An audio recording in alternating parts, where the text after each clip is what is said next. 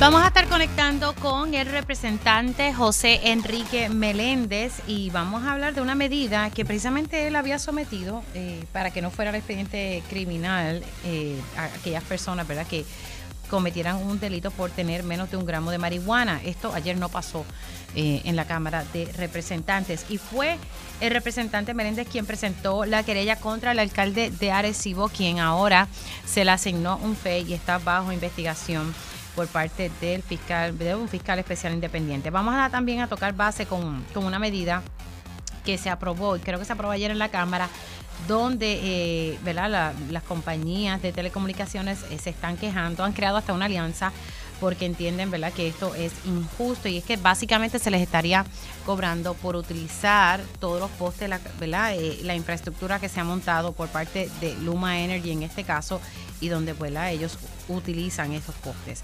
También vamos a conectar con el representante Georgie Navarro. Eh, le damos seguimiento al tema de la crudita y hay una legislación que busca reconocer los derechos de las madres y padres de crianza. Analizamos la encuesta hoy del Nuevo Día sobre las primarias del Partido Popular Democrático con el licenciado Aníbal Acevedo Vilá.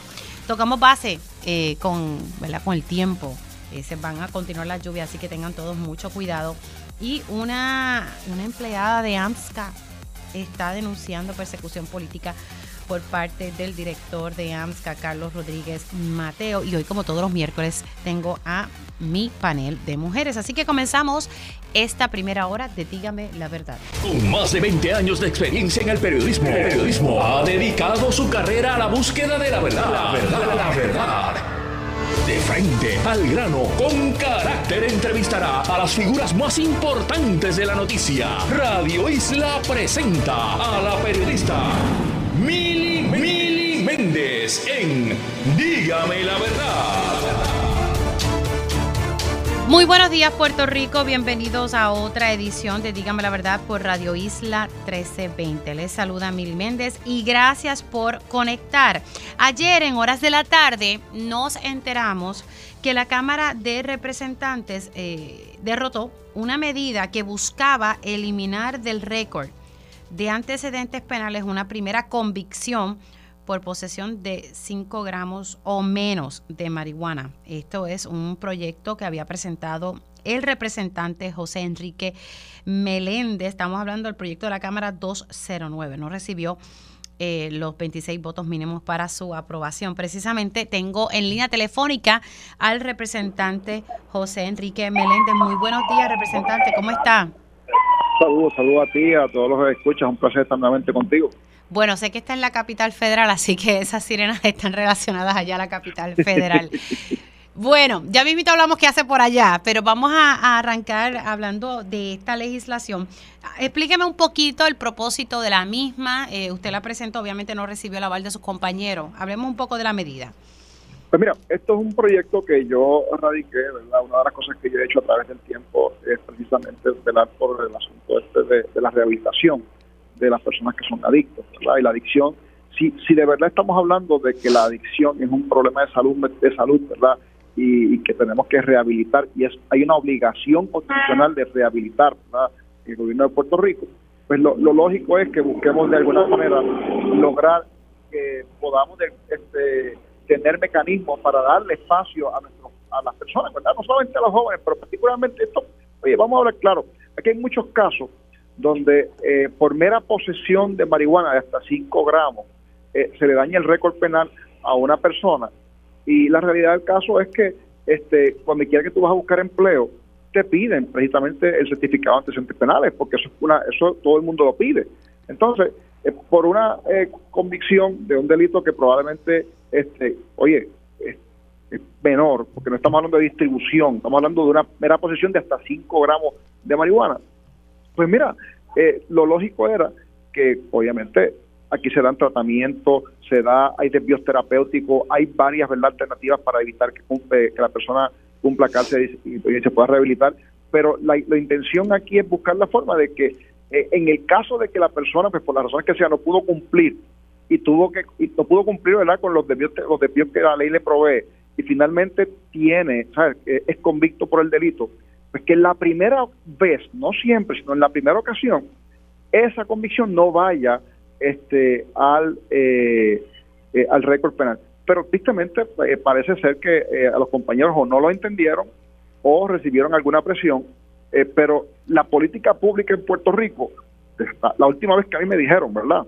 Era que la, la adicción es un problema de claro. Pero eso lo dicen de la boca para afuera. Vamos a ser realistas. Se llenan la boca hablando mucha cosa que suena bonita al oído, pero en la práctica tuvieron la oportunidad de ayer hacerlo, porque eh, yo, yo entiendo que hay personas que no quieren que se legalice, pero una cosa es legalizar y una cosa es despenalizar, que es lo que eh, eh, el proyecto suyo estaba buscando, por lo menos en esa primera ocasión. Si ya la persona es residente... Eso que tú mencionas es bien importante porque yo no estoy, esto no es despenalizar nada. Si continúa como está, pero es importante que la primera convicción, si, llegaste a ese, a ese momento de una convicción porque no pudiste cumplir con los programas de desvío, que hay un montón para esto, al final del día eso te la vamos a dar para que entonces, este porque estamos buscando que tú te rehabilites y trabajes y te, te conviertes en una persona que puedas aportar, pero si entonces le dañamos el récord a la persona y la persona este, tiene que ir a buscar trabajo y por eso no puede, no, le pueden dar trabajo y entonces se siente otra vez que está rechazado por la sociedad, ¿qué va a pasar? Va a caer otra vez en las manos del crimen y estamos buscando, no, estamos cerrando de puertas a una persona que está medio de un problema. Por lo tanto, yo creo que lo humano era, este, y lo salubrista también era que se aprobara esta, esta legislación pero ahorita digo, yo puedo entender este, los, criterios y la gente que habla por ahí de, que no se puede, que hay que darle por la cabeza a esta persona. Pero oye, la realidad del caso es que yo conozco este asunto y lo conozco porque es parte de mi preparación académica eh, y sobre esto eh, yo preparé legislación el cuatro año pasado que da el desvío terapéutico. El desvío terapéutico es legislación un mía. un compañero un compañero del Partido Popular Democrático eh, dice, Jorge Rivera, ¿verdad? Estoy aquí eh, leyendo la nota del periódico El Nuevo Día. Jorge Rivera Segarra se expresó en contra de la propuesta al alegar que representa un peligro para la juventud y le resta seriedad a las consecuencias del delito. Comprar marihuana es ilegal y punto, sea un gramo, sea dos gramos, sea tres gramos y no podemos pasar la mano. Bueno, lo que pasa es que hay, todavía que hay gente que entiende que de alguna forma, eh, oye, esto eh, coge y el, meter a la gente presa y el castigarlos de esa forma ha cambiado la, el, el, asunto en Puerto Rico. No ha, no, no ha cambiado, eso no ha dado resultados. Aquí, que yo lo que estoy buscando es darle un mecanismo adicional a la gente. Esto no es una carta abierta, no estamos despenalizando nada lo que estamos dándole oportunidades a personas que, pues, oye, que han tenido un problema. Pues sí, pues que podamos entonces buscar la forma de protegerlos y permitirles de alguna forma que, sean personas útiles y que no se frustren con el proceso. Pero al final del día, oye, esto es parte de un proceso de educación, quizás esto no pasó ahora, pero en otro momento histórico más adelante puede ser que pase. Esas cosas suelen pasar. Esto eh, es interesante cómo estas cosas evolucionan y cómo en un momento histórico tú ves legislación que aquí, nos gusta, aquí nos gusta eh, siempre copiar lo que hace Estados Unidos. Esa es la realidad. En Estados Unidos hay muchos estados que han legalizado. Yo no estoy diciendo que hagamos eso, ¿verdad? Eh, pero la realidad es que en otros estados se han hecho otras cosas precisamente para atajar un poco. Y cuando uno habla hasta personas que han trabajado en el FBI con la DEA, que han dado charlas aquí en Puerto Rico, dicen que el proceso para combatir la lucha contra las drogas es iniciar un proceso de despenalización, no legalización, pero despenalizar. Si no, cojamos ejemplos en otros países donde sí ha funcionado y, literalmente le quitas a, a esto, a esto, como dicen los big shots, le quitas el, el control de los puntos porque le quitas el negocio. Pero bueno, aquí parece que todavía la, estamos con, con Oye, y, en varios estados ya, este, este, este, en varios estados ya se ha hecho lo que yo estaba tratando de hacer en Puerto Rico, que es buscar la forma de que en la primera convicción este, pudieran estar, este, eh, o sea, que no le fuera al, al récord penal. Pero, te digo, eso es parte de una dinámica que, pues, de aquí, eh, lo triste del caso es que eh, todavía no está madura la cosa en Puerto Rico, parece ser, y oye, eso oye, es parte de, vamos, vamos con calma, esto no es la primera vez que pasa y yo estoy seguro que no será la última pero yo creo que esto se resuelve con educación. Sí, hay que seguir educando, pero se ha tratado, de verdad, y las personas que están a cargo de esto lo han intentado. Bueno, dejamos ese tema a un lado y como dice usted, vamos a seguir educando, porque tampoco yo no estoy diciendo que hay que legalizarlo todo, ¿verdad? Eh, esto es un proceso y aquí en Puerto Rico todavía eh, las personas tienen una mente muy conservadora en torno a este tema y lo puedo comprender y eso se respeta. Pero entonces, por otro lado, usted presentó una querella contra el alcalde de Arecibo y, esto ha provocado que se le asigne un fiscal especial independiente. Vamos a explicar eh, qué lo llevó a usted a someter esta querella, qué es lo que alegadamente hizo mal el alcalde de Arecibo. Pues mira, mire, esto es bien sencillo. El alcalde de Arecibo tiene un negocio legítimo, ¿verdad? Que él tiene un negocio de transporte escolar. Eh, no es nuevo, es un negocio que él lleva hace muchos años. Eh, y ella es legal y es fantástico, ¿verdad? Un empresario quiera dar, eh, cruzar al servicio público, pero la ley de ética establece que una vez una persona, ¿verdad? Este, eh, que es un empresario, asume un cargo público, como por ejemplo el de alcalde, pues tiene que desligarse casualmente de su negocio. Y en este caso en particular, de hecho, la ley va más lejos. La ley dice que si por alguna razón no hay, ¿verdad?, una persona que pueda hacerse cargo del negocio, inclusive eh, se podría hablar de, oiga, hacer una negociación con ética y ética podría, eh, en su discreción, ¿verdad? Si se le prueba la, se requiere la información y se le da, ellos podrían hasta dar dispensas para permitir en algunas que tenga alguna participación en el negocio mientras sirve de alcalde. Esto no ocurrió en este caso. En este caso, el alcalde eh, asumió la alcaldía de Arecibo y no se desvinculó del negocio y continuó contratando con el eh, Departamento de Educación y eso ciertamente violenta la ley. Eh, yo presenté toda la información al Departamento de Justicia. El Departamento de Justicia, y es interesante, ¿verdad? Este, eh, y yo pues lo critiqué en aquel momento, no recomendó un fiscal especial independiente para el alcalde. y, y es importante recordar que la, el panel del FEI es quien único tiene, ¿verdad?, la última palabra sobre si se asigna o no. usted se refiere, usted se refiere a la carta que mandó el secretario de Justicia. Domingo Manuel, correcto. Claro, al alcalde Carlos Ramírez Irizarri el 30 de mayo del 2023, donde básicamente, ¿verdad?, le dice que todo está en orden. Bueno, lo que pasa es que ellos, ellos no dicen que estén mal en lo que dicen es que, eh, en efecto, ellos no tenían suficiente prueba para poder este, acusar. Sin embargo, el panel del FEI, eh, recibiendo el mismo, o sea, con la misma prueba, porque no, no, no una investigación adicional, con la misma prueba que tenía el Departamento de Justicia, entendió lo contrario. Y la ley permite que sea el FEI el que decida. Así que en este caso el panel en este momento, representante, usted sabe que el FEI está bajo fuego en el sentido de que eh, se ha señalado de que el FEI lo que tiene es una persecución política y eso lo que también está alegando el alcalde. Aquí estoy viendo la carta y entonces dice que en vista a lo anterior el DIPAC, que esto es de justicia, emitió su informe preliminar en el que en, en el que recomienda que no se designe un fiscal especial independiente. Sé que usted me está diciendo que el FEI tiene la última palabra, pero pues aquí justicia... Sí, no, el FEI la tiene y de hecho no es, no es la primera vez, y este no es el primer caso donde el FEI revoca una determinación o una recomendación del Departamento de Justicia y ha procesado y ha logrado convicciones. No es la primera vez que pasa. Esto, esto, esto lo hemos visto antes. Así que eh, el FEI tomó una determinación usando la misma prueba y y de que usó justicia y entonces eh, designó a un fiscal para que atienda este asunto y le dio 90 días para que entonces comience, eh, haga una investigación y finalmente pueda determinar si radica o no cargos contra el alcalde. Así que yo creo que no hay nadie por encima de la ley. Que el alcalde está molesto, fantástico, pero en el, ayer mismo que fue cuando baja esta determinación, yo escucho a los populares aplaudir que el FEI no le radicó cargos o no, o no designó un fiscal contra el alcalde de Trujillo Alto porque entendieron que eh, no había evidencia, porque aparentemente el asunto que provocó las, las alegadas fotos era parte de una relación consentida.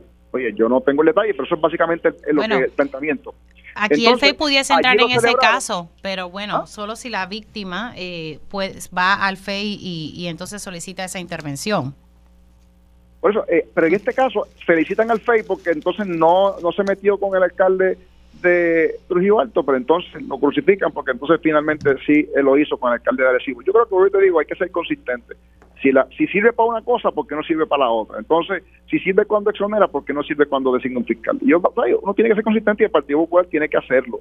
Eh, y eso, oye, aquí hay un montón de problemas que tiene el Partido Popular, Ponce, Mayagüez, Arecibo, hay unas alegaciones eh, que han salido en los medios de comunicación en Aguadilla, vuelvo y te digo, hay una situación bien difícil eh, con los alcaldes, con algunos alcaldes de Partido Popular, no voy a decir que son todos, porque ciertamente sé, que no son todos y, yo conozco unos que yo sé que me sorprendería que pasara, pero te puedo decir que eh, la situación es complicada. Ahora, le, le pregunto, ¿qué usted hace por allá en Washington?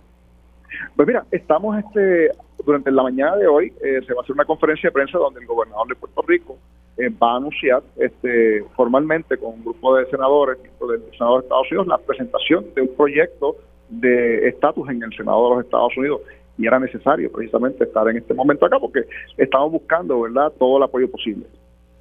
Así que se ha presentado un proyecto de estatus por un eh, congresista demócrata. Eso son eh, es el senador Martin Heinrich que dirige este esfuerzo del Estado de Nuevo México, demócrata. Okay.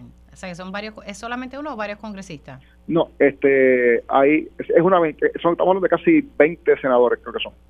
Ah, senadores. Senadores, sí. Y para nosotros no son representantes, son senadores. No, son senadores, porque ya, ya el, hay obviamente la, la, comisionada con el con Grijalva presentó uno en la Cámara, eh, pero ahora estamos trabajando en el Senado. ¿Y la comisionada va a estar en esa conferencia? La información que tengo es que sí va a estar en la conferencia. Mm, interesante. Bueno, representante, gracias y éxito por allá en la capital federal. Siempre un placer. Cómo no. Es representante José Enrique Meléndez, representante del Partido No Progresista, quien también va a estar aspirando a la comisaría residente en Washington hoy. Lo último que dijo, van a estar haciendo una conferencia de prensa junto al gobernador, quien precisamente está allá en Washington, D.C., y es para hablar del proyecto de estatus que se ha sometido por parte de senadores ¿verdad? federales. Y allí va a estar Jennifer González, interesante estar pendiente a, a esa conferencia de prensa que se va a llevar a cabo hoy. Mientras tanto, eh, son ya las 10 y 12 de la mañana y vamos a hablar sobre eh, un proyecto que ha generado un poco de controversia en la en, públicamente. Estamos hablando de, de, la Alianza Puertorriqueña de Telecomunicaciones que ha levantado bandera contra la aprobación en el Senado del proyecto de la Cámara 663 y vamos a hablar precisamente con la presidenta de esta alianza, la licenciada Wanda Pérez, a quien le doy los buenos días. ¿Cómo está? Buenos días, muy bien, gracias por la invitación. ¿Cuál es la preocupación? Primero hablemos un poco de qué es lo que busca este proyecto eh, del, bueno, que se aprobó en el Senado, pero es un proyecto de la Cámara, el 663. Se aprobó en la Cámara, no, no se ha aprobado todavía ah, en el Senado. En la Cámara, ok. Correcto. Y el, y el proyecto es, es un proyecto presentado a petición del Frente eh, Comunitario en contra de la eh, proliferación de antenas y, y, propone establecer unas distancias de 500 metros de la próxima colindancia para la instalación de cualquier eh, antena, torre, poste, microcelda en Puerto Rico, de, la primera, de la próxima colindancia y de cualquier escuela, centro de cuido, hospital o lugar de trabajo permanente, que todos sabemos que pues lugar de trabajo permanente en Puerto Rico hay eh, en todos lados, o sea que esto básicamente impediría la instalación de torres o antenas adicionales en áreas pobladas. Además de eso, no permitiría la ubicación de torres o estructuras de telecomunicaciones inalámbricas en los centros o cascos urbanos de los municipios y, aquí repito, hospitales, escuelas, gasolineras, estructuras de servicios esenciales como tanques de agua, centrales eléctricas, reservas agrícolas, zonas residenciales ni zonas ecológicamente sensitivas. O sea que estaría sacando el, el, eh, la, instalación de antenas y torres y, e estructuras de, de, telecomunicaciones de las áreas pobladas, que es donde estas estructuras precisamente se necesitan para ofrecer el servicio. Le pregunto, ¿cómo está la, ley, la ley actualmente? Porque lo que yo tenía entendido, si no usted me corrige, es que por lo menos en zonas residenciales no se podía eh, levantar esta, incluso hay, ¿verdad? Hay controversias ahora mismo en distintas, en distintos municipios sobre torres que se han levantado eh, muy cercanos a residencias. Pues esa es una buenísima pregunta y, quiero aprovechar para aclarar que la industria de telecomunicaciones y particularmente estas instalaciones están específicamente reglamentadas y estrictamente reglamentadas tanto por reglamentación de Puerto Rico como por reglamentación federal de la FCC. Ahora mismo el perímetro que tiene que tener una, una torre es de la altura de la torre más un 10% hasta, la próxima, a la próxima residencia.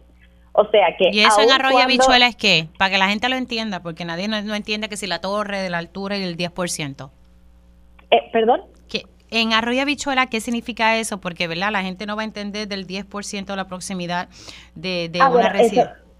Sí, perfecto. Eso es súper sencillo. La, la, el perímetro que actualmente establece la ley es la altura de la torre más un 10% de esa altura. Si yo tengo una torre de 100 pies, pues tengo que tener un perímetro de 100 pies. Si la, si la torre se cae acostada horizontalmente, de, ese peri de, de la altura de la torre más un 10% de esa altura para que no llegue de la próxima residencia. Por, lo tanto, que aun cuando la torre se cayera horizontalmente, que las torres no se caen así porque no están diseñadas para eso, no caería encima de la estructura eh, residencial. Así que en, en, un caso del 10%, en una altura de, de, de 100, me dijo que entonces sería cuántos metros? El, 100 metros más el 10%, que serían 10 metros adicionales. Ok, eso no es bastante cercano son 110 metros. No, porque porque cuál es el cuál es la preocupación. La preocupación es que la, la torre se caiga. Las torres están diseñadas para no caerse. Las torres están diseñadas para ceder sobre sí mismas si tienen que ceder en el caso de un de un huracán eh, extraordinario. Después de María, los códigos de construcción aumentaron eh, el, el, el, la velocidad de los vientos sostenidos que tenían que, aguantar las antenas y las torres, las, más bien las torres. Por lo tanto, si una, si una torre tiene que ceder, cede sobre sí misma, que es que se dobla, o sea, que no cae encima de nada porque está dentro de este perímetro. Suponiendo que se cayera horizontalmente completamente, que para eso se tuviera que desgarrar la estructura de, de la tierra donde está, donde está soterrada no caería encima de nada porque el perímetro es el tamaño de la torre más un 10% adicional. O sea que no caería sobre una residencia. ¿Ustedes han tenido situaciones eh, o accidentes de antenas que se hayan caído? No los hemos tenido y es que por eso estamos hablando de una cosa que no es un problema. En Puerto Rico no, no hay reportes de que las torres se caen, en Puerto Rico no hay reportes de que, de que las torres eh, le cayeron encima a una casa. O sea, esto no es una situación. O sea, estamos tratando de reglamentar, de sobre reglamentar la materia. Y entonces el peligro de este, de este proyecto es que 500 metros en Puerto Rico requeriría que entonces para instalar cualquier torre o cualquier antena, tú tendrías que tener un perímetro de 200 cuerdas. En Puerto Rico los lotes no son así de grandes. O sea que alejarías mucho más las, las torres y las antenas de donde hace falta.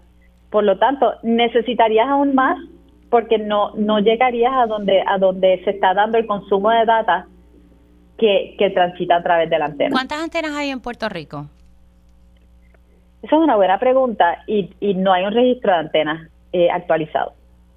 Debería haber. No obstante, no, obstante, las antenas que hay son las antenas necesarias para servir la población, porque ninguna compañía de telecomunicaciones pone una antena donde no hace falta.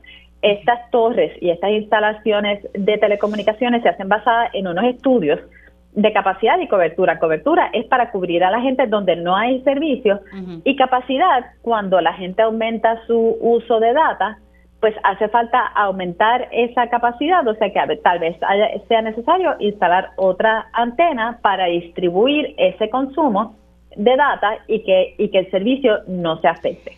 Por último, hay otro proyecto eh, ya y, sobre este proyecto que es el proyecto de la Cámara 663 que ya se aprobó en la Cámara, pasaría entonces ahora al Senado. Eh, le pregunto también, hay, un, hay una resolución conjunta de la Cámara 565 que persigue atender la situación de falta de cobro por parte de las compañías de telecomunicaciones desde el paso del huracán María y hacerles cumplir con su responsabilidad económica ante el uso de la infraestructura. Y me refiero a es que ayer se aprobó esta legislación que básicamente es que Luma Energy junto con Energía Eléctrica y el negociado tienen que iniciar un proceso de identificar el uso y cobro de poste a las empresas de telecomunicaciones. ¿Ustedes están al tanto sobre esto?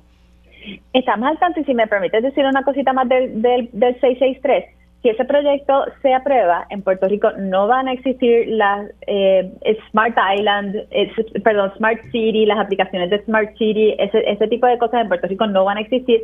El servicio de telecomunicaciones eh, móvil se va a degradar porque las compañías no van a poder responder a los reclamos de las personas en cuanto al uso de data y el aumento de data.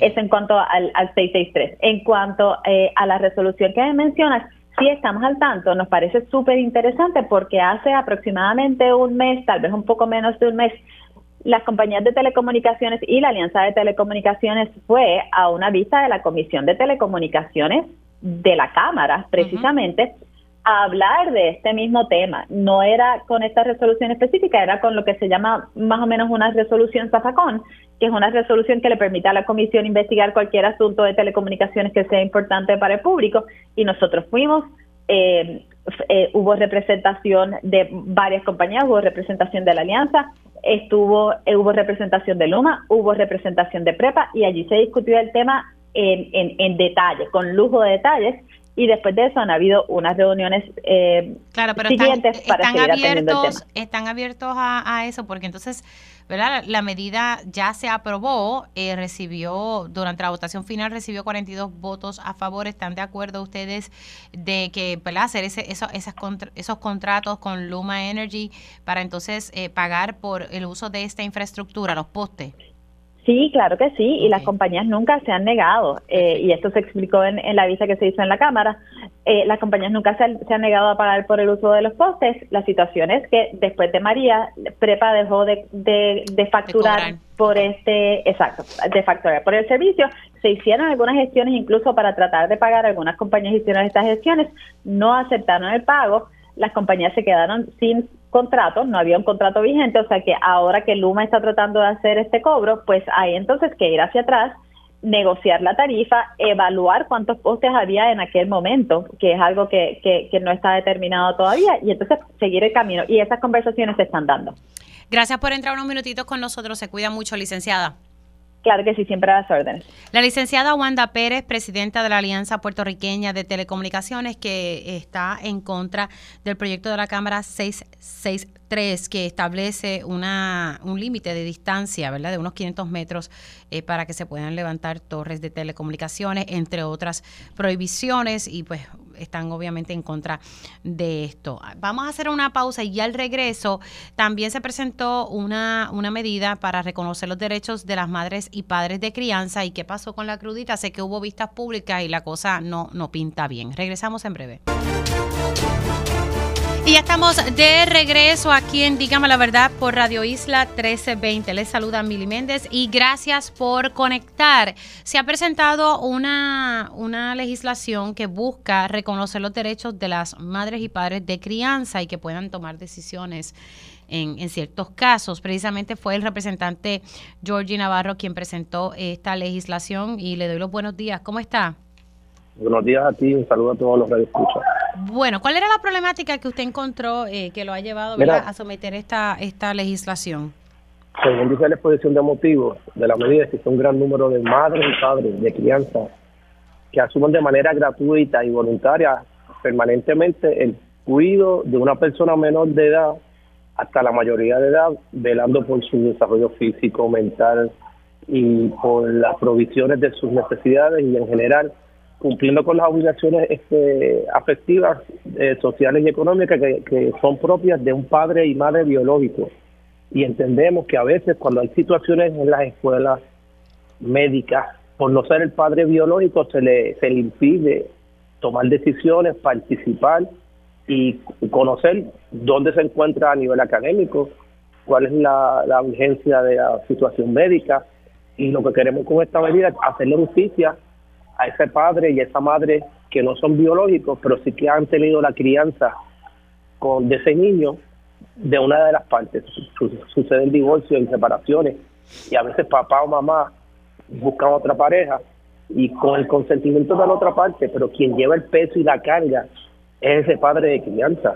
Y eso es lo que estamos buscando con esta medida, que los padres y madres de crianza no biológicas tengan derechos como los que te indiqué, que a veces son este, exclusivamente de papá y mamá biológicos, pero hay situaciones como las que establece la, la medida y la exposición de motivos, que es el que está desde chiquito hasta que cumple su mayoría de edad y, estudia eh, los grados universitarios, pero no tiene esa accesibilidad a estas situaciones que son bien confidenciales y que solamente si no está papá o mamá biológico no se puede hacer ningún trámite. Eh, esto usted lo sometió eh, ah, precisamente ayer. mismo, así que se estaría llevando un proceso de vistas públicas para conocer un poco el, sentir del Departamento de la Familia, presumo. Sí, es correcto, solo que quiero que se le dé espacio al Departamento de la Familia si hay números de cuántas personas ellos entienden que están en esta situación, ver la data y ver si es viable, si hay que enmendarlo. esto no está escrito en piedra, eh, por eso es que hay que escuchar a las agencias pertinentes sobre esta situación, que nos den una sugerencia, pero entendemos que es una idea o es una medida que hace justicia a papá y a mamá no biológicos a la hora de tomar decisiones que afectan el desarrollo de los hijos que tú crías. Tengo un amigo mío que cuando vio la medida me dijo, te quiero felicitar porque eso que tú acabas de decir, yo lo vivo con los hijos de mi pareja que no soy su papá biológico, pero prácticamente yo los he criado desde los cuatro, cinco, seis años que lo que conocía a la pareja que tiene actualmente y es que los ha llevado hasta las últimas este, eh, eh, estudiantiles y, lo han hecho personas de, de bien a esos hijos. Y eso pues se sintió bien cuando vio esa medida y se entiende que es justa para ese tipo de padre y madre. Esto, esto incluye, ¿verdad? las personas que tienen hogares de crianza, aunque eso va a cambiar un poco ahora con lo de Family First, pero eh, eso incluiría eh, eh, estas figuras que tal vez el departamento ha removido a estos menores y están en hogares de crianza. Eso es parte de lo que queremos escuchar del departamento de la familia, que nos diga este, si esto le, le podría aplicar a ellos. A veces, ¿cuánto tiempo estas personas que el departamento le da a estos nenes de crianza a veces He escuchado casos que llevan casi toda una vida en un hogar sustituto. A veces estos hogares sustitutos los cambian, están tres años acá, eso afecta el desarrollo del niño. Y eso es lo que queremos escuchar. También también le puede aplicar también a los abuelos y abuelas que, que, crían. Sí, que los crían. Eh, este, o sea, que eh, ese abanico abre a todo aquel o aquella persona que está envuelto en el desarrollo de un niño o una niña que no son los padres y madres biológicos. Así que son muchos los ángulos que hay que escuchar para ver cómo podemos afinar la medida y que sea, y que sea justo y razonable y que al final sea para beneficio de ese niño, porque son momentos en que hay que tomar decisiones. Si no está papá o mamá biológico, pues se puede atrasar algo que sea de salud, de vida o muerte, o algo que sea a nivel estudiantil, o alguna situación que conlleve que si no es papá o mamá biológico no se puede dar la información o tomar una decisión respecto al curso que va a tomar ese niño o, la dirección que va a tomar ese su vida. Representante, en otros temas, eh, para preguntarle, porque ayer eh, cuando estaba entrevistando al planificador Pedro Cardona Roy, él hizo una denuncia en el programa en día a día en Telemundo que que en el proceso de asfalto de las carreteras que se están haciendo en el municipio de San Juan, le pregunto porque usted también representa parte de, San Juan, que lamentablemente eh, se taparon, ¿verdad?, los desagües eh, y, se, mostraron fotos, incluso hoy el Nuevo Día también levanta eh, esta, esta denuncia.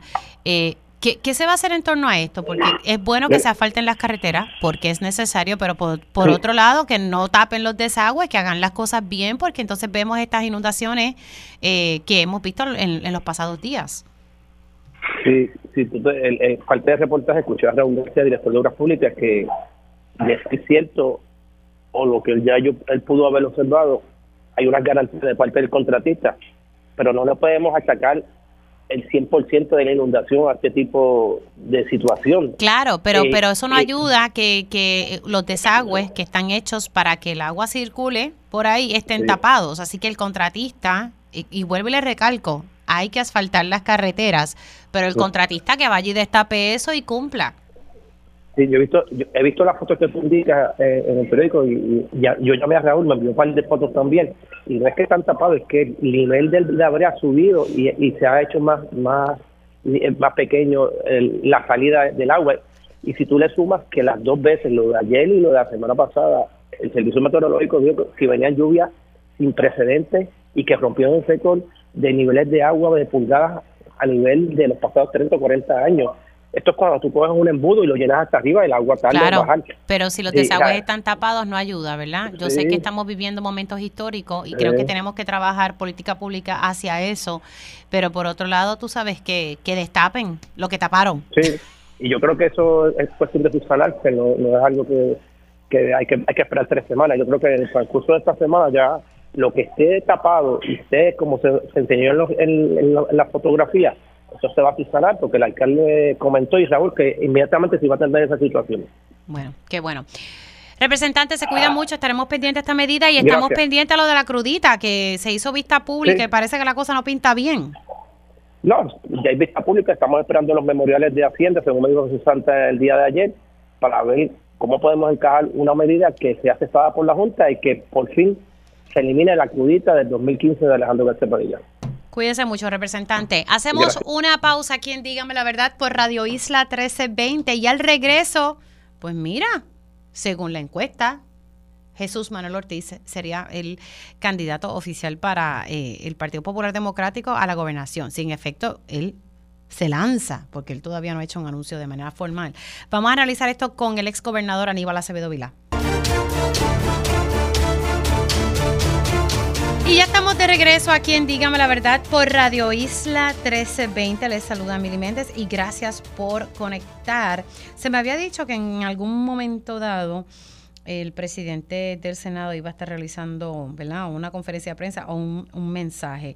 Eh, ya, ya se sabe que, el presidente del Senado y quien fue presidente del Partido Popular Democrático no estaría aspirando a la gobernación y, se, y regresaría al Senado. Así que si hay primarias en el Partido Popular Democrático, digo que sí hay, porque siempre las cosas pueden cambiar.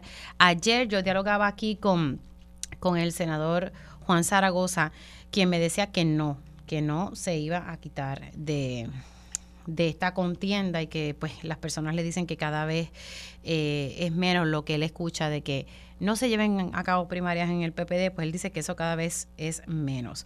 Precisamente hoy el Nuevo Día eh, saca ¿verdad? una encuesta en torno a quién ganaría la primaria en el Partido Popular Democrático. Mañana lo, van a hacer lo propio con el Partido Nuevo Progresista.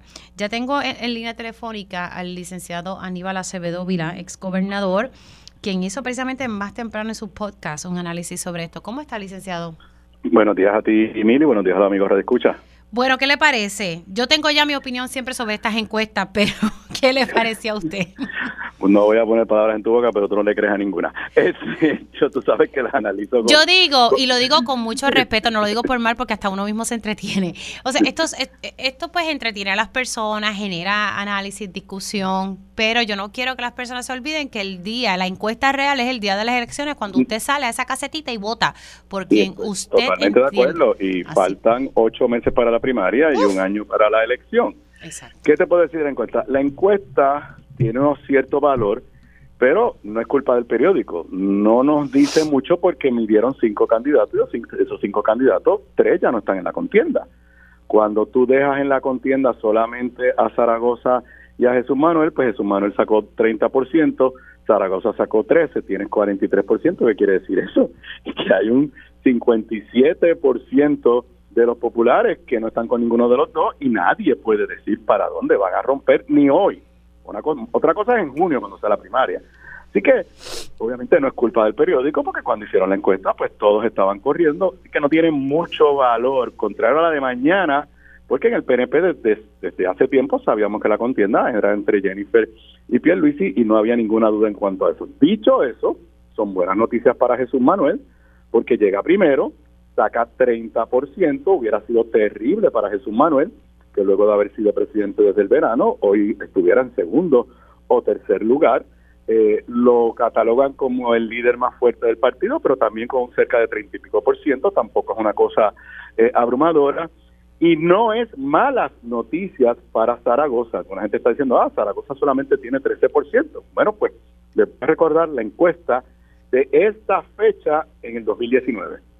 Charlie Delgado tenía 12%.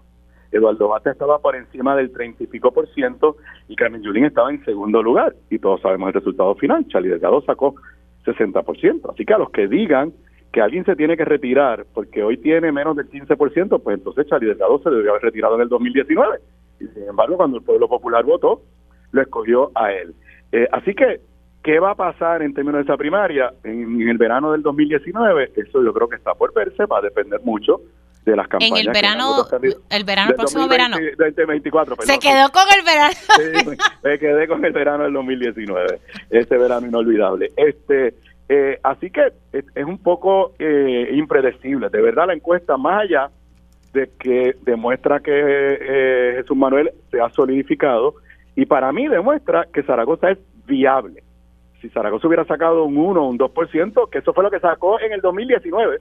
En el 2019 la encuesta del Nuevo Día creo que tenía 3%. Claro, lo que pasa es que ahora hay un factor reconocimiento, senador, presidente de la Comisión de Hacienda, ex secretario de Hacienda. que yo creo que depende de la campaña que ellos de, los dos hagan, el mensaje que le lleven al pueblo popular y cuánta, cuánta gente salga a votar. Ahora, un dato que no se destaca. En esa encuesta, solamente el 30% de los encuestados se identificaron como populares. Eso es muy similar, es más, exactamente es el 30% de en el 2019. ¿Qué quiere decir eso? Además, es muy cercano al voto que sacó Charlie, 33 punto algo por ciento. ¿Qué quiere decir eso? Que el Partido Popular no ha crecido, pero tampoco ha colapsado, como alguna gente creía que estaba. O sea, está en el mismo lugar donde estaba en el 2019. Claro, estando en el mismo lugar en el 2019, no pudo ganar la gobernación, pero perdió apretadamente. Bueno, en un momento dado, licenciado, usted estaba preocupado hacia el rumbo que estaba cogiendo el Partido Popular Democrático. ¿Usted sigue con esa preocupación? Bueno, vamos a esperar los números de mañana del PNP. Yo anticipo que el PNP va a salir como un partido más grande que el Partido Popular, así ha sido en las últimas tres, cuatro elecciones. Eh, no creo que el PNP va a llegar al 40%. Mañana, si quieres, me llama. ¡Ah!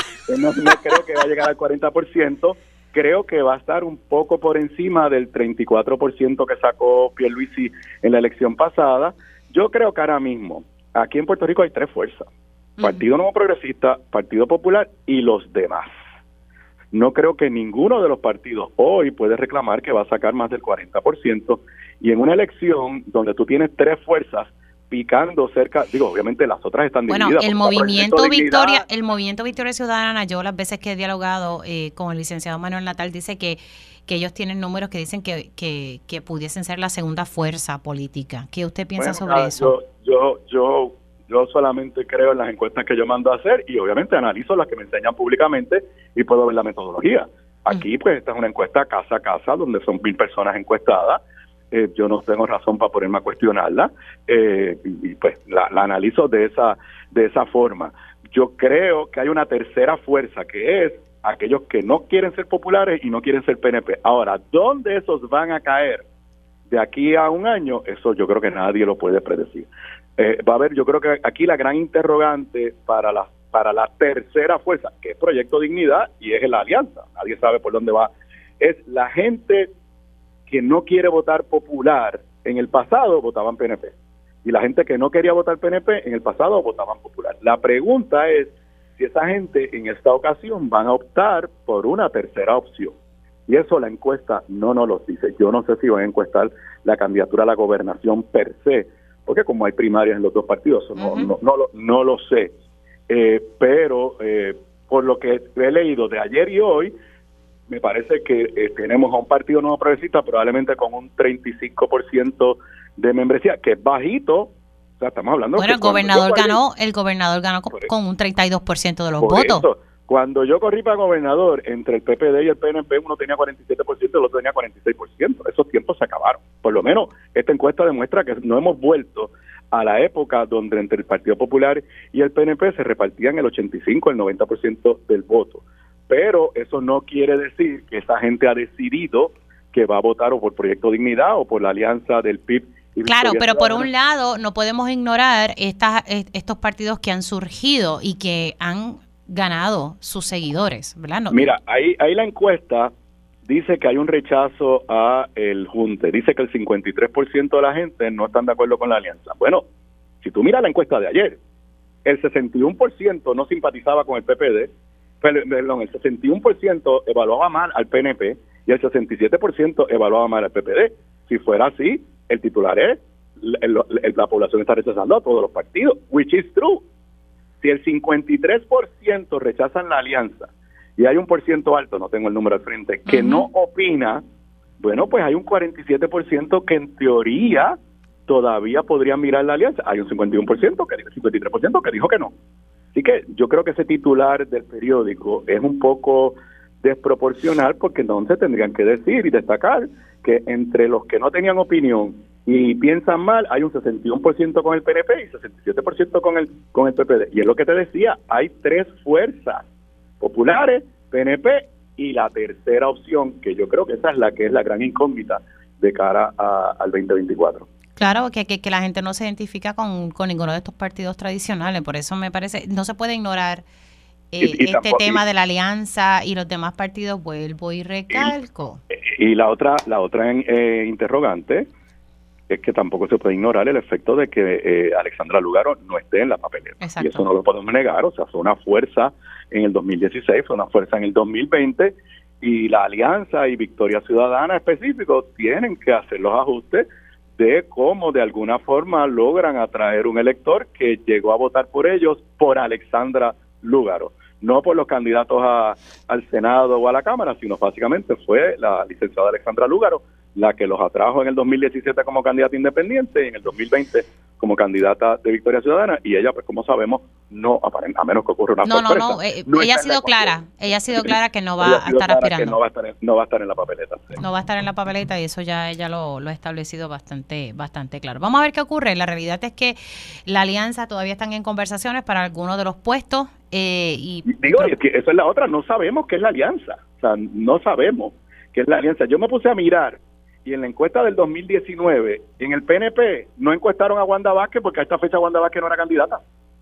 Imagínate lo, cómo cambian las cosas de un día para otro. Que miré, busqué la encuesta del 2019 y en el PNP no encuestaron a Wanda Vázquez porque en aquel momento Wanda Vázquez había dicho que no iba a correr para, para gobernadora y después pues sabemos lo que sucedió y la primaria entre ella y Pedro y Pedro Pierluisi en el, en el 2020. Bueno, vamos a ver que, que termine. Y vamos a ver los números de mañana y escucharemos a los distintos directores de campaña. Licenciado, se me cuida. Saludos, igual para ti, gracias. Cómo no. Ahí ustedes escucharon al ex gobernador Aníbal Acevedo Vilá analizando esta encuesta del Nuevo Días que que habla sobre la primaria dentro del Partido Popular Democrático, dándole la delantera a Jesús Manuel Ortiz, que todavía no ha anunciado eh, que en efecto va a aspirar a la gobernación. Eh, me imagino que próximamente estará haciendo ese anuncio. Hacemos una pausa aquí en Dígame la Verdad por Radio Isla 1320 y al regreso estaremos hablando sobre las condiciones del tiempo. Me parece importante que estemos bien pendientes eh, a, la lluvia que, va a continuar durante el día de hoy, en qué regiones sería esa lluvia. Y por otro lado, hay una una ex empleada de AMSCA que está haciendo serias denuncias eh, hacia el saliente eh, director de AMSCA, Carlos Rodríguez Mateo, que va a aspirar al Senado, por eso es que renuncia como director de AMSCA. Hacemos una pausa y regresamos en breve. Vamos a conocer un poco las condiciones del tiempo, se espera mucha, mucha lluvia.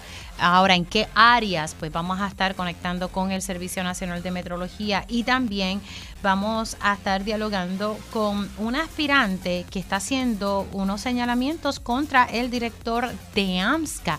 Y hoy tengo a mi panel de mujeres para analizar los temas de en estos días y de la semana pasada. Así que comenzamos oficialmente la segunda hora de Dígame la verdad. Conéctate a radioisla.tv para ver las reacciones de las entrevistas en vivo. En vivo. Esto es Dígame la verdad con Mili y ya estamos de regreso aquí en Dígame la Verdad por Radio Isla 1320. Les saluda Mili Méndez, oficialmente en la segunda hora de este espacio. Gracias por conectar. De inmediato voy a conectar con Ernesto Morales del Servicio Nacional de Meteorología. Es que se espera mucha lluvia, pero ¿quién mejor que él que nos pueda orientar sobre ¿verdad? dónde va a estar cayendo esta lluvia, que, cómo nos debemos preparar y cositas ¿verdad? que deberíamos estar atentos. Morales, gracias por conectar con nosotros aquí en Radio Isla 1320. Gracias por la oportunidad. Bueno, estamos observando aquí el radar, ya que comenzó desde temprano la lluvia, especialmente en la mitad este de Puerto Rico. Y en estos momentos, pues tenemos bastante nubosidad en la región, pero poco a poco está tratando de salir el sol. Y esto podría ser malas noticias. ¿Por qué? Porque si sale el sol, podemos tener que se desarrolle la brisa marina, ¿verdad? Ya la humedad se encuentra ahí. Y al tener la brisa marina, esto va a ayudar que otras rondas de aguacero se puedan desarrollar, especialmente en la mitad norte de Puerto Rico, esto incluyendo el área eh, metropolitana de San Juan. o sea que el hecho de que esté saliendo el sol no son buenas noticias. Eh, en este caso es que estaría generando más lluvia. Eh, podría estar, sería la clave para que más lluvia se genere en las horas de la tarde. Ahora, ¿qué, ¿qué podemos esperar en horas de la tarde? Y le pregunto esto de horas de la tarde porque uno cuando sale del trabajo, yo soy una que literalmente me monto en el carro y arranco para poder llegar a casa lo más temprano posible. Entiendo eso. Lo más importante es mantenerse al tanto de estos boletines que nosotros emitimos del Servicio Nacional de Meteorología, que estamos constantemente observando el cambio de las condiciones del tiempo. En este momento, como sabemos que estuvo lloviendo bastante, y hay bastante nubosidad, pues esto va a retrasar un poco el desarrollo de aguaceros durante la hora de la tarde. Aún así, eh, el potencial se mantiene bastante alto para que otra vez se vea aguaceros desarrollándose en áreas que ya fueron afectadas por los pasados días o sea, pudiésemos entonces esperar lluvia en horas de la tarde. Eso de la tarde, exactamente. Luego del mediodía, eh, vamos a ver que se, va a combinar el calor diurno con, con la brisa marina y esto va a estar ayudando, combinándose con, con la humedad, la alta humedad que se encuentra en el ambiente y esto podría estar generando fuertes aguaceros a través de la mitad norte de Puerto Rico. Ok, entonces más o menos, eh, me dice luego de más o menos después de las 12 de la tarde, pero esta lluvia pudiese continuar eh, de manera prolongada, porque aquí lo que ocurre es que si sigue lloviendo de manera copiosa, ¿verdad? Por varias horas ahí, entonces tenemos el... por, eso es bien importante, ¿verdad? Ahora mismo no sabemos el qué área específicamente va a estar lloviendo, ¿verdad? En el día de ayer, pues llovió un poco para áreas donde se había afectado el, área de la Valdeoriotti de Castro, ¿verdad? Pero ayer la lluvia más se desarrolló más hacia el oeste en un principio, después más hacia el este del área metropolitana y específicamente en San Juan no afectó mucho la lluvia. Por eso es bien importante estos avisos y estas vigilancias ahora emitimos desde acá, la advertencia y los avisos, porque el, el ciudadano puede utilizar esta información para la toma de decisiones. Si sabemos que está lloviendo ya en algunas porciones de, de Puerto Rico fuerte, no se descarta que se van a estar emitiendo estos tipos de boletines especiales pero el ciudadano tiene que saber que si va a, tiene que guiarse, tiene que ir a regresar a su casa o a buscar a un niño a la escuela, pues estas áreas propensas a inundaciones, que ya sabemos, cuáles son, ¿verdad? Eh, las carreteras que siempre tienen el problema de mala filtración de, la, del agua, eh, eh, esas son las áreas que tenemos que evitar si comienza a llover fuerte. Así que entonces es, cuestión de estar atentos porque ahora mismo, a esta hora, a las 11 y 3 de la mañana, eh, no sabemos en qué área va, a estar lloviendo. Así que es, cuestión de mantenerse conectados con el Servicio Nacional de Meteorología. Exacto. El, el problema grande que tenemos es que ahora mismo el día está se puso precioso. Luego de mucha lluvia durante la mañana, ahora el sol está afuera y pues eso es lo que nos está preocupando aquí. Claro, y, y, pues mucho nos dejamos llevar por eso. Ay, bueno, pues salió el sol, no va a estar lloviendo. Las cosas están bien. No. Aquí está el trópico y eso puede cambiar en cuestión de minutos. Bueno, así que estar atentos a las condiciones del tiempo. Gracias por conectar con nosotros. Un abrazo. Ernesto Morales del Servicio Nacional de Meteorología conectando con nosotros. Interesante lo que él dice. Sí, está saliendo el sol, pero eso no significa buenas noticias. Al contrario, cuando se mezcla con la brisa marina, pues crea más lluvia. Y, y pues en este momento es bastante alto que en horas de la tarde, luego de las 12, comience la lluvia, pero no se sabe específicamente en qué área. Así que manténgase siempre conectado eh, a, los medios de comunicación porque eh, constantemente estamos tratando de llevarle esta información, eh, porque uno pensaría que, ah, pues es lluvia, no es lluvia, pero es que si sigue lloviendo por muchas horas corridas, ya ustedes saben que muchas áreas en la zona metropolitana literalmente se inundan. Me pasó el lunes yo tratando de salir y, estaba todo inundado. Eh, por la Chardón. Así que ojo con eso. Siendo las 11 y 4, ya mismito voy con mi panel de mujeres, pero hablando de mujeres, tengo un aspirante del Distrito 15 del Partido No Progresista quien está haciendo eh, unas denuncias de persecución política y discrimen por parte eh, de la actual administración y el director de AMSCA, Carlos Rodríguez Mateo. Le doy los buenos días a Tatiana Pérez. Saludos y muy buenas tardes. Saludos, buenas tardes y gracias por la oportunidad. Ok, ¿cuál es el asunto? Usted trabajaba antes en AMSCA como contratista. ¿Y, y qué ocurrió? Saludos, pues mira, te explico. Llevo cinco años trabajando para la agencia, ¿verdad? Como contratista, ofreciendo mis servicios profesionales. Soy educadora, ¿verdad? De profesión, eh, con créditos doctorales en consejería educativa y psicológica. ¿Qué pasa? Hace dos años estoy ejerciendo mi labor en el área de prevención. Es un programa permanente en donde brindo servicios de talleres sobre alcohol y drogas, ¿verdad? Y manejo de crisis emocionales a las escuelas, tanto a estudiantes, maestros como comunidad, ¿verdad?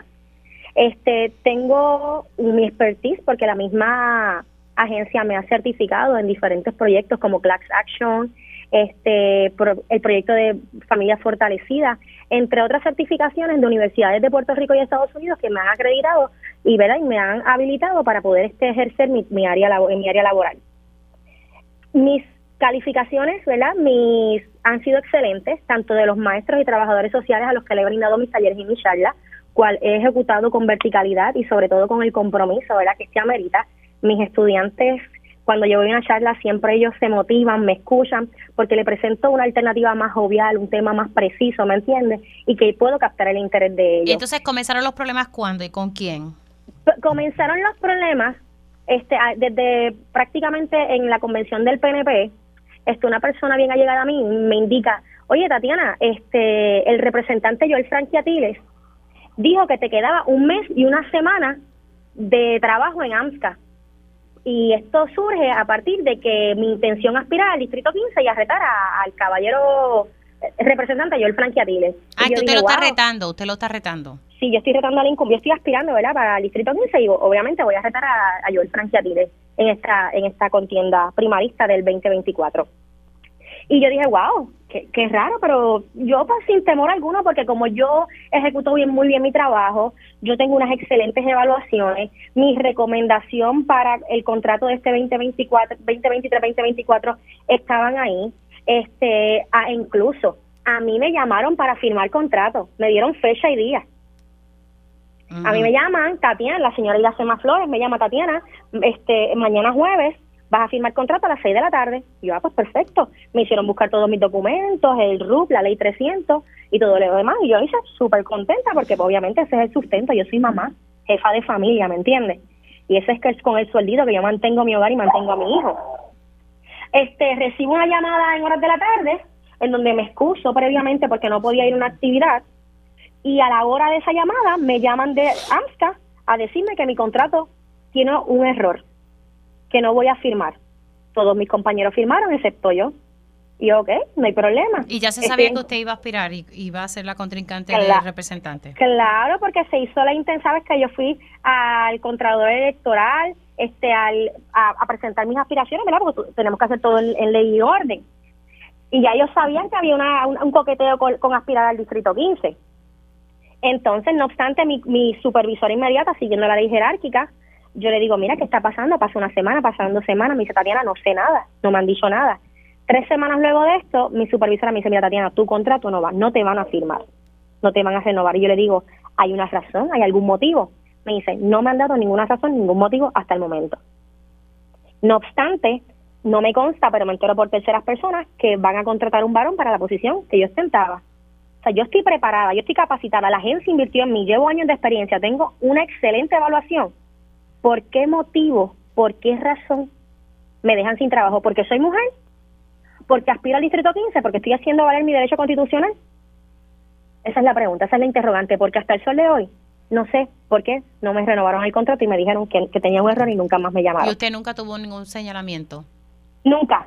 Yo soy una mujer vertical, este, no soy perfecta como todos, ¿verdad? Porque soy un ser humano, pero yo soy vertical, yo soy comprometida con mi trabajo, yo tengo mis evaluaciones que se las puedo hacer llegar, las evaluaciones de mi supervisora. Usted puede ir e indagar a cualquier escuela en la que yo brinde un servicio a ver si yo fui responsable o si yo hice mal uso ¿verdad? de mi hora y de mi trabajo.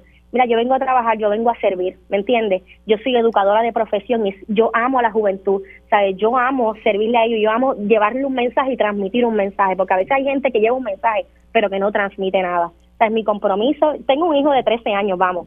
¿Sabes? Este, el arraigo que yo tengo por esa población es mucho más grande porque la vivo de cerca todos los días. ¿Y por qué eh, retar? El, representante no está haciendo su trabajo en su opinión? Pues mira, en mi opinión y en la opinión de mucha gente que me, que me invitó a que diera este paso, yo llevo varios años, ¿verdad?, fiscalizando en una emisora, colega, este, donde, ¿verdad?, traemos los, los problemas de la comunidad, los problemas de agua, los problemas de luz, los problemas de comunicaciones, donde trabajamos y ayudamos ¿verdad? a los diferentes constituyentes a llevar un mensaje más allá. Prácticamente he sido la voz de la gente humilde, ¿me entiendes? De la gente que a veces no, nadie los escucha. Entonces, de ahí parte que la gente me dice, Tatiana, este, sería buena candidata para ser representante. Cuando oculté los números y vimos los números del actual representante que perdió en Quebradillas y perdió en Atillo, pues yo dije, es una buena oportunidad. Tengo la interesa, tengo la capacidad y sobre todo tengo la voluntad de hacer cosas distintas. Bueno, pues entonces, eh, gracias por entrar unos minutitos con nosotros. Se cuida mucho. Gracias, agradecida por la oportunidad, muchas bendiciones. Como ustedes escucharon a Tatiana Pérez, quien está aspirando el Distrito 15 por el PNP, ella está denunciando, eh, y ustedes la escucharon, que hay una persecución política y que no se le renovó el contrato porque ella determinó que va a retar al representante Joel Frankie Atiles. Y ella dice ¿verdad? que esta persecución es por parte del director de AMSCA, Carlos Rodríguez Mateo. Nosotros literalmente nos comunicamos con el representante Joel Frankie Atiles nuestro productor se comunicó con él y él declinó reaccionar a estas denuncias que hace la señora Pérez. Así que dijo que no, que no iba a, reaccionar a estas expresiones y estas denuncias que ella está haciendo en su contra. Hicimos Las, las, gestiones en varias ocasiones. Nosotros entonces, ahora siendo las 11 y 11, voy con mi panel de mujeres. Ellas llegan a defender firmemente su postura ante los asuntos del país. Ahora, llega nuestro panel de mujeres en Dígame la verdad. Bueno, y ya estoy con mi panel de mujeres. Le doy los buenos días a la licenciada Carmen Lebrón. Buenos días, Carmen. Buenos días, Mili. Buenos días a las compañeras en el panel. Buenos días a todos los que nos escuchan. Aquí estamos listos para el día de hoy. Y conecta también con nosotros Eda López. Eda, buenos días. Buenos días, querida Mili, a ti, a la querida Carmen y al resto del país que nos escucha en este momento. Que tengan un lindo día. Ya mismo estaremos conectando con la senadora Ana Irma Rivera Lacen en breve, pero vamos a ¿verdad? No tenía así como unos temas establecidos, pero me pareció interesante esta, esta denuncia que está haciendo la, la joven Tatiana Pérez. Ella va a estar aspirando al Distrito 15 por el Partido No Progresista y obviamente está haciendo unos señalamientos hacia el representante Joel Frankie Atiles, como dije ahorita, no, no, no quiso reaccionar a estas denuncias que ella está haciendo. Y ella lo que dice es que, ¿verdad? que hay una persecución política en su contra. También en el comunicado de prensa, ya no lo mencionó, pero lo dice, que es que porque ella simpatiza con Jennifer González y, y por el hecho de que ella va a estar retando a Joel Frankie Atiles, pues entonces eh, se, no se le renovó el contrato en AMSCA eh, que ella lleva cinco años como contratista, siempre y cuando sepan que los contratos se pueden cancelar ¿verdad? En, cualquier momento, no son puestos fijos. Ah, me dicen que ya tengo Ana Irma Rivera Lacen. Ana Irma, muy buenos días. Buenos días, buenos días, Meli. Bueno, y entonces esta aspirante eh, está haciendo esta, estas denuncias, como les dije, nada, ¿qué, les parece a ustedes? Porque ya se nota que estamos en año electoral y comienzan, eh, ¿verdad?, e, esta serie de denuncias. Y algo que en un momento dado, ¿verdad?, que tenemos que recordar es que la propia comisionada residente Jennifer González, en una actividad político-partidista, hizo esta advertencia en un momento dado, que incluso se inició un proceso de vistas públicas en la Cámara de Representantes porque ella había hecho la denuncia de que se estaba eh, haciendo persecución política contra aquellas personas que simpatizaban con ella dentro de las agencias públicas del país. Y aquí estamos viendo esta joven que da un paso al frente y que está haciendo ¿verdad? E, esta, esta denuncia. Comienzo contigo, Carmen, luego voy con Eda y, después con la senadora Ana Irma Rivera Lacen. Bueno, yo tengo que decir que hay que reconocer la valentía de Tatiana Pérez. Ciertamente para estos tiempos donde se acercan las elecciones, sí eh, ocurren eventos como este donde se presiona, se, persigue a aquellas personas que no están eh, alineadas, ¿verdad?, con lo que en general los partidos determinan. Y lo voy a decir en general porque, aunque bien es cierto, ha salido a relucir eh, esto específicamente en relación a la campaña de Jennifer, y que ella lo había estado diciendo, como muy bien tú dices, Mili. Lo cierto es también que estas situaciones, estas conductas, las vemos reiteradamente todos los cuatro años acercándose a las elecciones y que pueden venir igual de un partido que de otro. No debiera ocurrir. Eso es incorrecto, es ilegal y no debiera ocurrir, pero no podemos cerrar ni los ojos ni los oídos a que en efecto estas situaciones se dan y que son pocas las personas que tienen la valentía que tiene Tatiana Pérez de decirlo públicamente. Así que eh, es, un asunto que debe ser atendido eh, inmediatamente y sobre todo cuando ya viene corriendo, ¿verdad? Eh, el, hecho de que se viene diciendo hace mucho tiempo que se están persiguiendo a los empleados o contratistas, eh, en este caso, ¿verdad? Eh, por razón de que no comparten la misma posición de, del partido en general. Así que mi exhortación es que eh, eliminen estas conductas y aquel que lo esté haciendo que empiece a enfrentar eh, las consecuencias de sus actos. Eda. Pues mira, eh, me llama mucho la atención que esta persona haya salido pública, pero tenemos como experiencia que este es el modus operandi político partidista. Entonces, este, pues hay un montón de preocupaciones. A mí, por ejemplo, lo primero que me preocupa es que aquí se habla de democracia, pero se maneja la cosa pública como si estuviéramos en una dictadura, donde se ponen y se quitan personas no por los méritos, sino por a quien apoyan. Este, y, y esta, esta denuncia de ella, fíjate, me hizo recordar a, a Tata Charbonnier porque Tata Charbonnier en una ocasión que estábamos en un panel, eh, yo, le estábamos, ¿verdad?, eh, cuestionando la metodología de trabajo que se tenía en la cosa pública y la respuesta de Tata en ese momento fue, bueno, esa es la postura de ustedes, pero ustedes tienen que ganar para nosotros poder siquiera considerar esa esa eh, esa manera de trabajar, porque ahora estamos nosotros en el poder y al estar nosotros en el poder, nosotros hacemos lo que nos dé la gana. Entonces, si esa es la base filosófica para el trabajo público, a mí me preocupa que esto se sigue normalizando, que se siguen poniendo y quitando personas a base de las lealtades político-partidistas que no debieran ser parte del análisis para el servicio público para el resto del país, pero esto sigue ocurriendo. Este, por último, ¿verdad? Señalo que no me llama la atención, porque recordemos el incidente que tuvo Valeria Collazo Cañizares con el, el doctor Rodríguez Mateo, que era el director de AMSCA, que ese señor le, le, preguntó delante de todo el mundo a cuenta de que ella le está cuestionando que en horarios regulares convoque a, su, a sus empleados para que participen en fundraisers, que es más o menos lo que hizo Tata Charbonnier en su momento, pero usando otro método. Así que lo último que me queda por decir es que la gente, mucha gente no se ha dado cuenta, pero este país en términos de la gestión pública colapsó.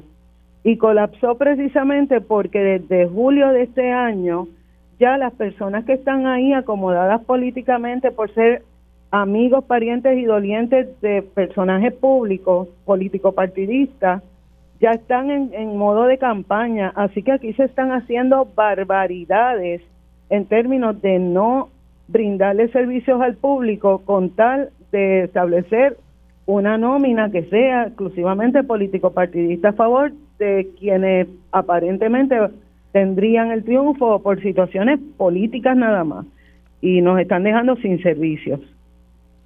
Ya mismito bueno, vamos a tocar algo de, la ex representante María Milagro Charbonnier sobre una empleada, ¿verdad? Que se, se declaró culpable. Interesante, ¿verdad? Eh, eh, eh, lo que ella señala. Pero entonces paso ahora con la senadora Ana Irma Rivera Lacen. Gracias y saludos a las compañeras también y a todo el público que escucha el programa, Mili. Mira, eso que estamos conversando, pues me parece que como bien han dicho las compañeras, es muestra de la crisis que tenemos en el servicio público cuando se recluta a las personas no por sus méritos, no por la, eh, la capacidad que tengan eh, para ejercer la función de los puestos y se reclutan eh, por lealtades a partidos a diferentes partidos por razones político partidistas, pues tenemos este tipo de situación. Y se agrava cuando vemos que cada día son menos las personas que son empleadas empleadas regulares y son cada día reclutadas más personas por contrato. Eso le da dos cosas a ese tipo de reclutamiento. Primero, la fragilidad de ese contrato, que es una, fragilidad que la persona sabe que en cualquier momento la pueden dejar sin, sin, su trabajo y lo mismo hace que esté a merced de cualquier tipo de chantaje político partidista. Eh, y eso es lo que estamos viendo cada día más y cada día más. En vez de reclutar, en vez de que las agencias tengan más personas reclutadas por méritos y que puedan dar los servicios necesarios, pues se reclutan personas que sean leales o fieles al partido que esté eh, en el poder. ese tipo de situación hace crisis definitivamente, más todavía cuando, eh, cuando entran esta, esta época, estos tiempos de elecciones, donde se aprieta la lealtad a la persona que te reclutó. Eh, y más arriba, ¿verdad? La persona que te reclutó, que una vez también responde a otras personas, que pues, llegue hasta la gobernación, a las personas que estén en el poder. Pues ciertamente, pues vamos a ver estas situaciones.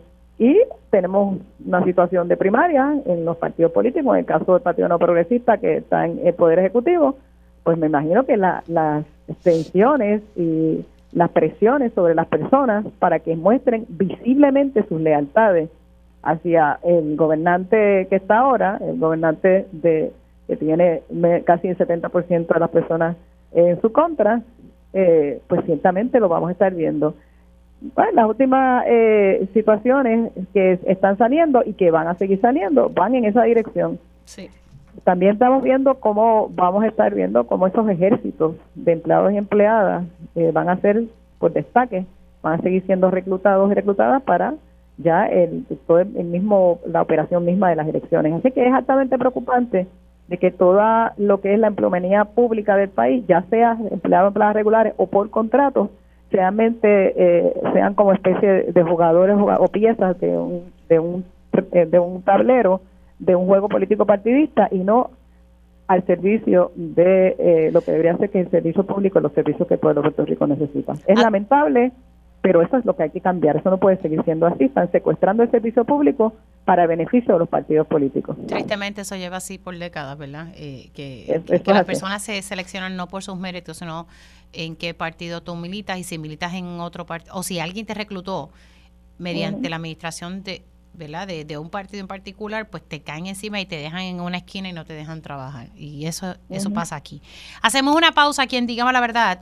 Sigo con mi panel de mujeres y vamos a hablar precisamente de lo que salió ayer a relucir en este acuerdo de culpabilidad de una ex empleada de la ex representante María Milagros Charbonnier, donde alegadamente Charbonnier la coachaba, ¿verdad? Según el compañero Oscar Serrano en su nota de Noticel, le daba coaching a la hora de contestar preguntas de los federales y esto pues sería la segunda obstrucción de justicia, ¿verdad? Que pudiese haber cometido la ex representante. Vamos a hablar de ese caso a regreso aquí en Dígame la Verdad. Y ya estamos de regreso aquí en Dígame la Verdad por Radio Isla 1320. Les saluda Mili Méndez. Sigo con mi panel de mujeres integrado por la licenciada Carmen Lebrón, también Eda López y la senadora Ana Irma Rivera Lacen. Ayer Noticel publicó este ángulo. El Nuevo Día también publica una nota sobre el hecho de que una ex empleada de la ex representante María Milagros Charbonnier había llegado a un acuerdo de culpabilidad.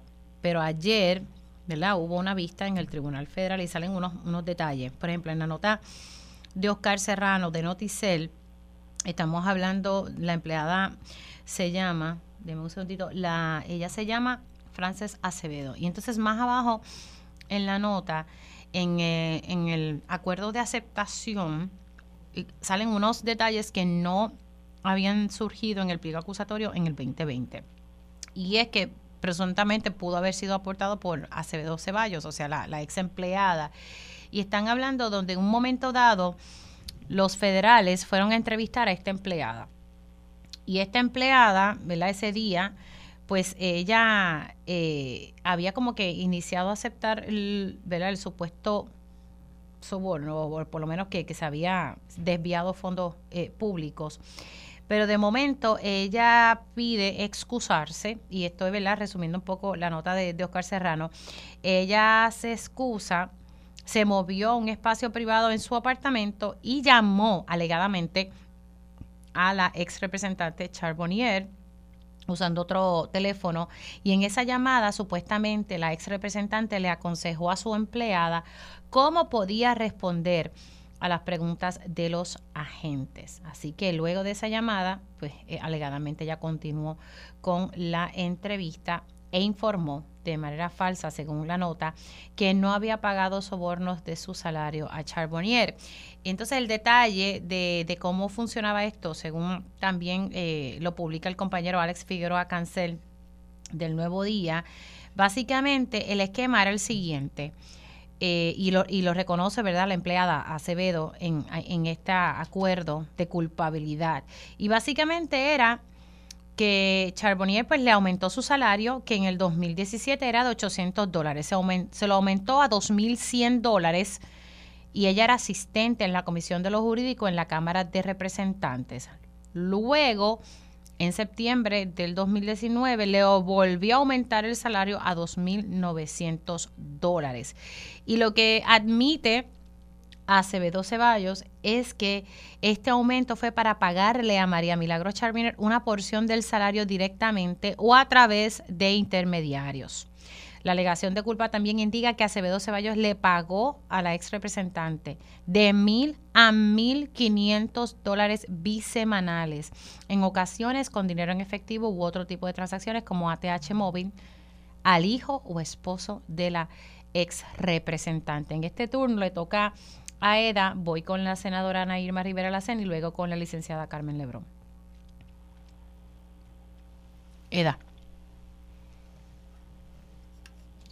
Perdona, perdona. Ese es el, el, el, mute, el mute. El mute de siempre, querida, perdona. Mira, es que eh, yo debatí con Tata Charbonnier desde que ella estaba compitiendo por, primer, por primera vez para un escaño. O sea, y aquí en este panel. bueno, de hecho, ¿te acuerdas? sí, sí, sí. Pero inolvidable. Pero antes de eso ya yo llevaba tiempo eh, debatiendo con ella. El punto es que eh, siempre a mí me pareció que Tata eh, hablaba una cosa para afuera, pero por sus interacciones a mí no me parecía que ella realmente vivía una la vida que ella describía que era una vida cristiana, impoluta, etcétera, por cosas intuición. Eh, cuando llega esta acusación a mí no me toma por sorpresa. Sin embargo, lo que sí me llamó muchísimo la atención fue que Tata Charbonnier estuviera dispuesta a enredar entre las patas del caballo su esposo que ya es adulto, pues allá ellos, que tomaran las decisiones ellos como pareja, pero al hijo, que ella incluyera al hijo. Entonces, eh, se veía por las ejecutorias tan conservadoras y antigénero y, y, y, que nos limitaban los derechos a todas las personas, se veía que Tata Charbonnier, pues no estaba en sintonía con lo que debiera ser, ¿verdad? Adelantar los derechos o adelantar eh, las causas para las personas precarizadas o negras como ella y yo, etcétera. No, Tata Charbonnier era una tramposa siempre. Eh, en este caso, fíjate que ella a una empleada que gana mucho menos le quita el sueldo y fíjate lo que crea la discrepancia, que al ella pagarle más a esa empleada y que esa empleada tuviera que dejar el dinero a ella, al hijo o al esposo, esa empleada entonces tenía que pagar las contribuciones y no se podía acoger algunas exenciones. O sea que no es porque la empleada hubiese pensado que estaba incorrecto, eh, sino porque pues también le, le pesaba económicamente. Y aquí lo quiero unir un poco con lo que estaba diciendo al principio en el primer turno del programa. Eh, nosotros, las personas individuales, tenemos que tomar la decisión de cómo vamos a continuar, de cómo vamos a seguir construyendo a Puerto Rico. Y estas corrupciones, bueno, en este caso lo malo fue que la cogieron, pero ¿desde cuándo Tata estaba haciendo esto? ¿Y cuántos más de los legisladores que están ahí con esas aguas están haciendo lo mismo? ¿Y cuán difícil es para los que no lo hacen que esa gente que tiene esas agujas le dé espacio a medida que realmente hacen, hacen falta, como la medida que tú nos compartiste en el chat. Eh, pienso que como electores, primero como servidores públicos tenemos que tomar y asumir una decisión. Yo creo que en el campo laboral todos y todas hemos estado expuestas a que tengamos que tomar una decisión de si continuamos en ese espacio o no.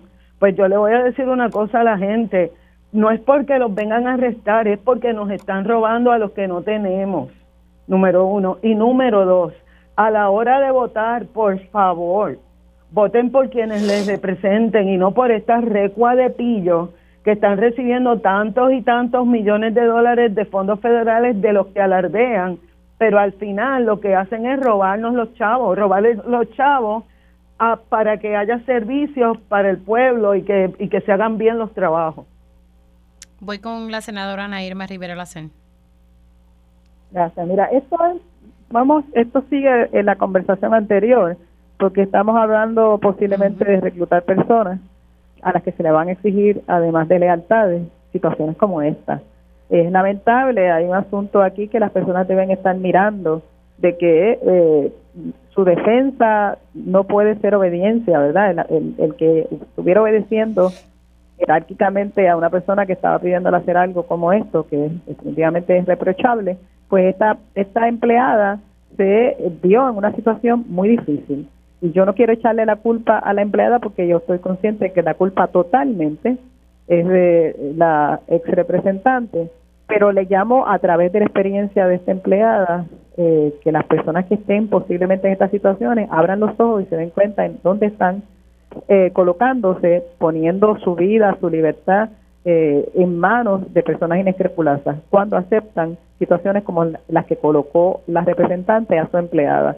Aprovecharse de esa relación entre esa, la empleada y ella para sacarle dinero para lo que fuera que lo iba a usar la representante me parece eh, no solamente mal, sino que me parece altamente reprochable.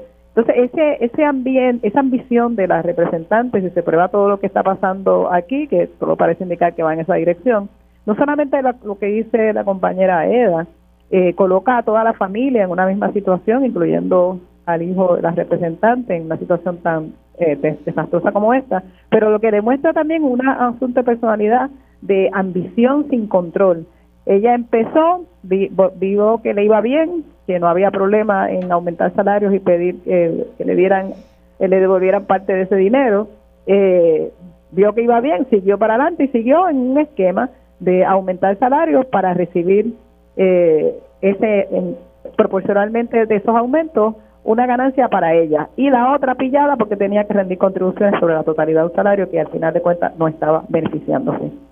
Eh, yo creo que tenemos una situación de una persona, en este caso la ex representante Charbonnier, que se convirtió en una especie de voz de la policía moral en Puerto Rico.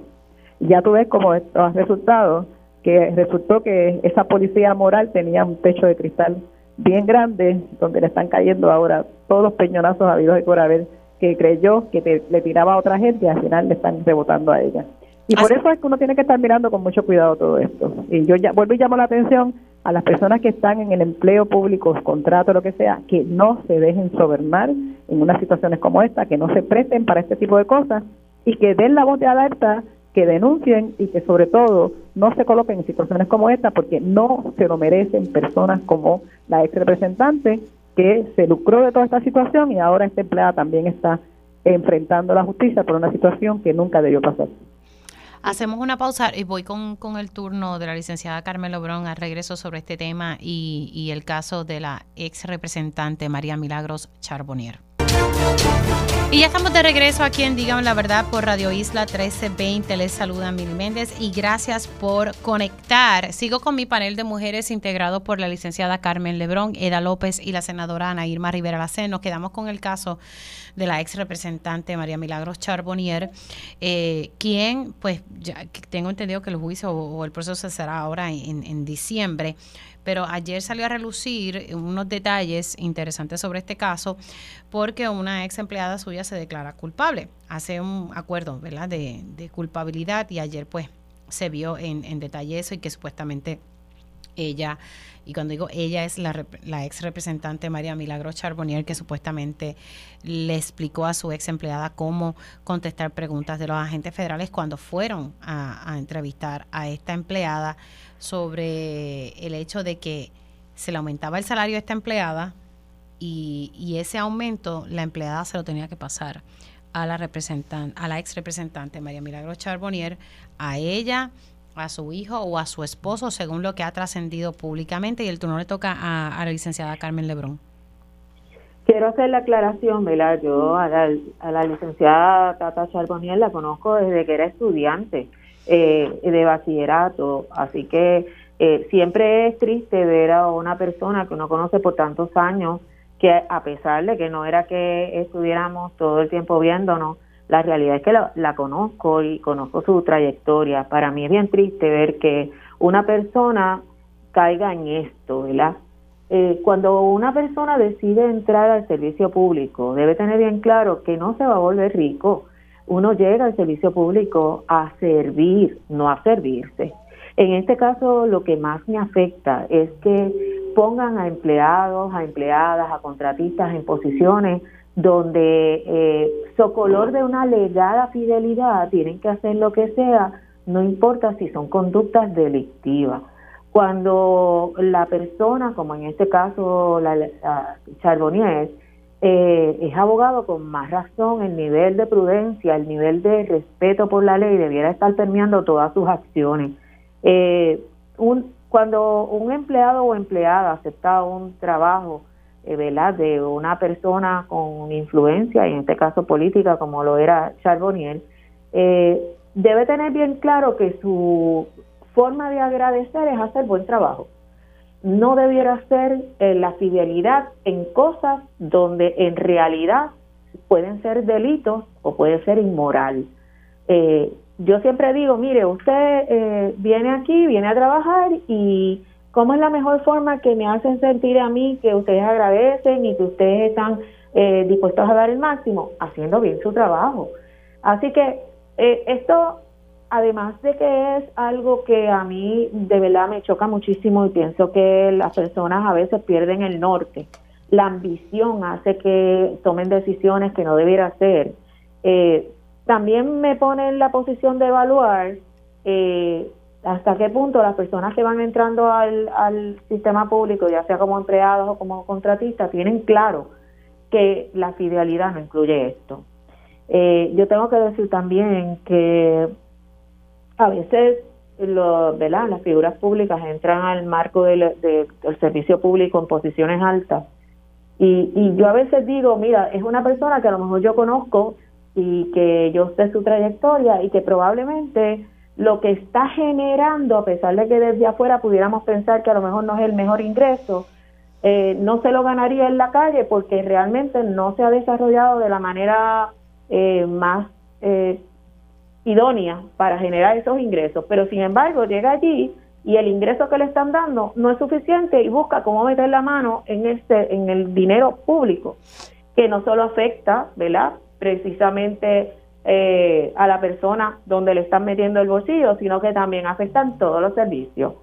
Eh, pienso que la conducta de Tata Charbaniel fue abusiva con sus empleados, pero más allá, no contenta con lo que había hecho, trata de inducir a esta señora a que cometa nuevos delitos y de alguna forma interviniendo en la investigación de los agentes federales y dándole respuesta o dándole guía de qué hacer para seguir ocultando delitos previos. Así que en ese proceso vemos entonces su carácter moral irse cada vez más al fondo, si es que ¿verdad? podemos decir que había carácter moral en ese momento, y a la misma vez expone a esa persona a nuevos delitos y a la posibilidad de que pues, esa persona enfrente problemas aún mayores dentro de un proceso judicial.